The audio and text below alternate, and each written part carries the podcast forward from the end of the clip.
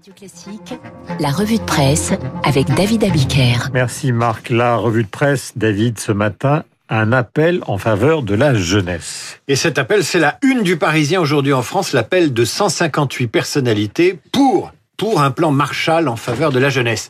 Des chefs d'entreprise comme Alexandre Bompard, des musiciens comme notre cher Gauthier Capuçon, des chefs cuisiniers comme Thierry Marx, des acteurs comme Alexandra Lamy ont répondu présent à la sollicitation de l'ancienne ministre du Travail, Muriel Pénicaud, et ils signent un texte ce matin dans lequel on peut lire ceci. Aujourd'hui, une majorité de jeunes est empêchée d'étudier, de travailler, de se cultiver, de se rencontrer, d'aimer, et pour certains de se nourrir, de se soigner et de se loger. Il faut donc résolument changer d'ambition et décréter la jeunesse comme grande cause citoyenne en France, en Europe et dans le monde. Un appel qui inspire deux commentaires. Quand cessera-t-on de victimiser la jeunesse? Ce n'est pas un cadeau à lui faire. Deuxième commentaire, qui va payer ce plan Marshall? Et là, on regarde la une du Figaro et que lit-on? Que la dette française dérive, que des politiques sont euh, prêts à l'annuler, que cette annulation fait débat. Et que lit-on à la une des échos que l'Europe prolonge pour une année encore la suspension de la discipline budgétaire? Autrement dit, pendant que les uns exigent des moyens pour la jeunesse, les autres endettent la même jeunesse, la même génération pour des années. Fut un temps où c'était les États-Unis qui finançaient le plan Marshall. Aujourd'hui, c'est nous qui surendettons la jeunesse qui demain devra payer l'addition et l'addiction des vieux au déficit. David, vous avez remarqué et vous avez regardé Nicolas Sarkozy hier soir sur TF1 et vous avez retenu une punchline. Ce n'est pas sa défense face à l'injustice qui m'a le plus convaincu, mais plutôt cette phrase en fin d'interview. La seule solution contre le Covid, c'est vacciner. Vacciner matin et soir vacciner 7 jours sur 7. Parce que le problème n'est pas le confinement. Le problème, c'est le virus. Le virus sous toutes ses formes. Et la réponse à ce virus, c'est la vaccination. Il faut vacciner jour et nuit, 7 jours sur 7. C'est la seule façon de s'en sortir et c'est la façon d'ailleurs qui coûtera le moins cher. Et voilà qui s'appelle transformer des évidences, des portes ouvertes en véritable mot d'ordre. Personne n'a parlé de la sorte aux Français et cette sortie de l'ex-président rejoint ce matin la préoccupation de l'opinion. Ça ne va pas assez vite, l'opinion, le journal. Tandis que la gestion des stocks d'AstraZeneca fait débat, le gouvernement ouvre les vannes de la vaccination, explique le journal, pour respecter l'objectif de protéger tous les adultes d'ici la fin de l'été.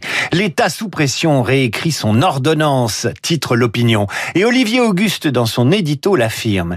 Les Français désespèrent d'obtenir un rendez-vous pour se faire vacciner. Pour les soignants, c'est différent. Tous peuvent se faire vacciner, mais un quart seulement, c'est la proportion avancée par Olivier Auguste, ont utilisé cette possibilité de se faire vacciner. Quatre professionnels de santé sur dix exerçant en EHPAD ont reçu une dose. À peine plus d'un tiers des médecins des hôpitaux de Paris. L'hypothèse que des patients fragiles puissent être contaminés par des soignants ou des médecins n'est plus supportable, écrit Olivier Auguste de l'Opinion. Il faut donc rendre la vaccination des personnels de santé obligatoire. Le débat est lancé. Faut-il vacciner les personnels de santé obligatoirement? Voilà qui peut faire réagir nos auditeurs sur radioclassique.fr. Un coup d'œil aux hebdos et les sectaires font la une. Il faut regarder la une de l'Express ce matin sur les nouveaux sectaires. Qui sont-ils? Les décoloniaux, les obsédés de la race et les woke. Les woke, vous savez, ce sont ces gens dont la conscience politique est plus éveillée que la vôtre. Ils connaissent où se trouve... un plat dans lequel on faisait sauter des légumes asiatiques. Non, non ça s'écrit pas pareil, je crois. Et, on n'y met pas les mêmes nouilles. Je plaisante. La une de l'Express qui ressemble à s'y méprendre à la une de Valeurs Actuelles il y a quelques semaines sur le même sujet. Valeurs Actuelles qui cette semaine fait la une sur une autre espèce de sectaire, les écolos. Plus précisément, les écolos sectaires.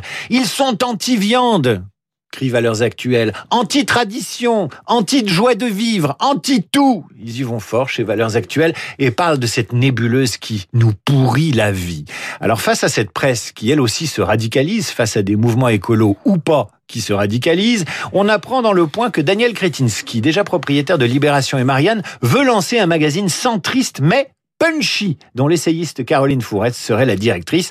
Et justement, Libération fait la recension du nouveau livre d'Elisabeth Roudinesco. Ça s'appelle magnifique. Ah bah, je vous laisse le dire. Ça s'appelle Soi-même comme un roi. Magnifique, vous l'avez bien dit. Un livre où la psychanalyste explique comment les mouvements d'émancipation. De Freud comment les mouvements d'émancipation féministe ou d'autres minorités se sont dévoyés avec le temps. Un livre dans lequel l'essayiste pose cette question. Faut-il éradiquer les traces du passé en dégradant des œuvres qui ont été érigées par des décolonialistes? Faut-il censurer les livres, les pièces, les films ou les interdire, voire les réinterpréter en fonction d'une vulgate identitaire nouvellement construite? Qui va décider de quoi? Qui censurera qui? Qui va dénoncer qui?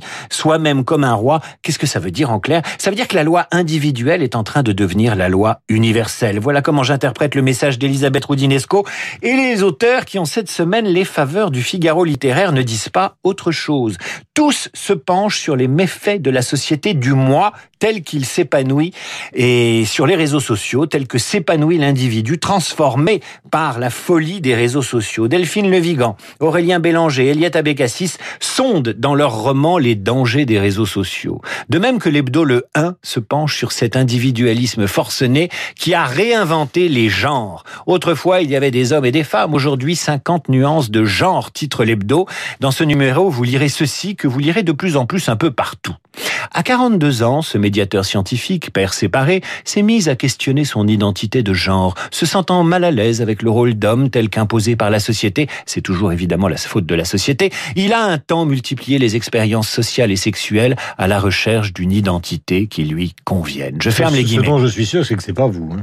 Voilà, c'est ça le nouveau phénomène. Et même si ça vous fait dresser les cheveux sur la tête, vos enfants et petits-enfants, ça ne les décoiffe pas du tout qu'il existe aujourd'hui une table de multiplication des genres selon les goûts de ceux qui les choisissent. Les jeunes sont très à l'aise avec ce genre de va et vient.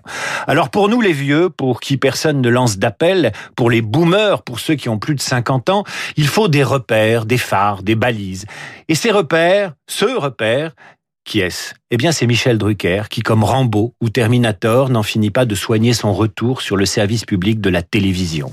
À 78 ans, Drucker prépare son retour dans Vivement Dimanche comme un sportif, une finale olympique, nous explique le Parisien aujourd'hui en France.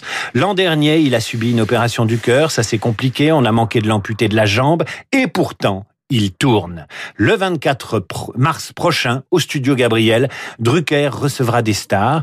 Il précise aux Parisiens qu'il a repris 9 kilos de muscles sur les 11 kilos perdus et il s'est fixé un défi. Venir de la rive gauche à la rive droite à pied avec sa chienne Isia. Le jour où Drucker arrêtera la télé, on aura vraiment changé d'époque. Et c'était David Aviquière, bien évidemment. Il est 8h43, nous avons rendez-vous avec Cécile Cordunet, éditorialiste aux échos, et avec Bruno Jeudi, qui est, vous le savez, le rédacteur en chef des pages politiques euh, de Paris Match. Et si Sarkozy était un personnage de roman?